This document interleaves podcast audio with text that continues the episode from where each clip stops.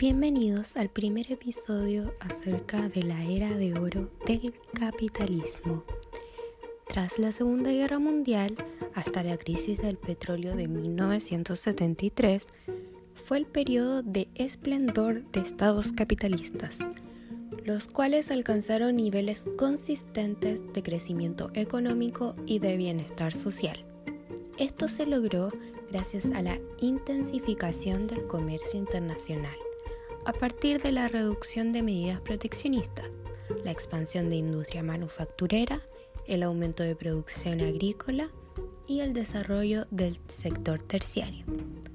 Como consecuencia de la expansión del mercado internacional, el ingreso per cápita aumentó considerablemente, consolidando a estos países como los más ricos y productivos.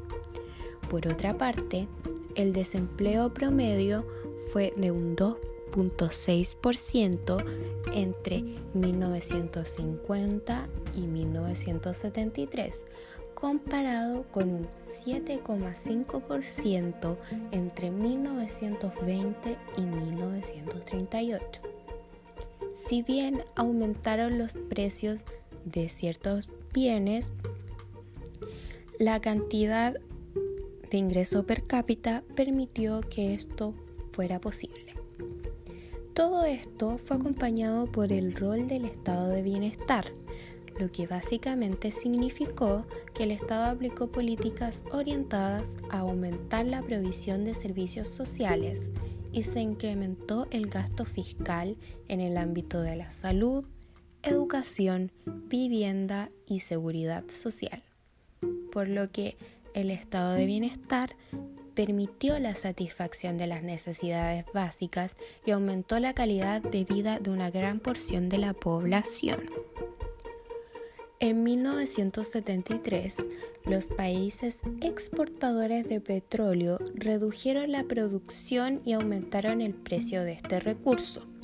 Al ser pocos países, lograron que esto causara estragos en las economías desarrolladas, dado que el petróleo se trata de un recurso fundamental para la industria y movilización.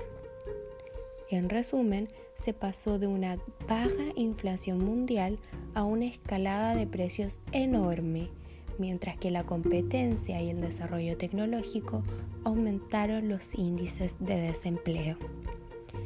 Te invito a escuchar el segundo episodio en siguiente.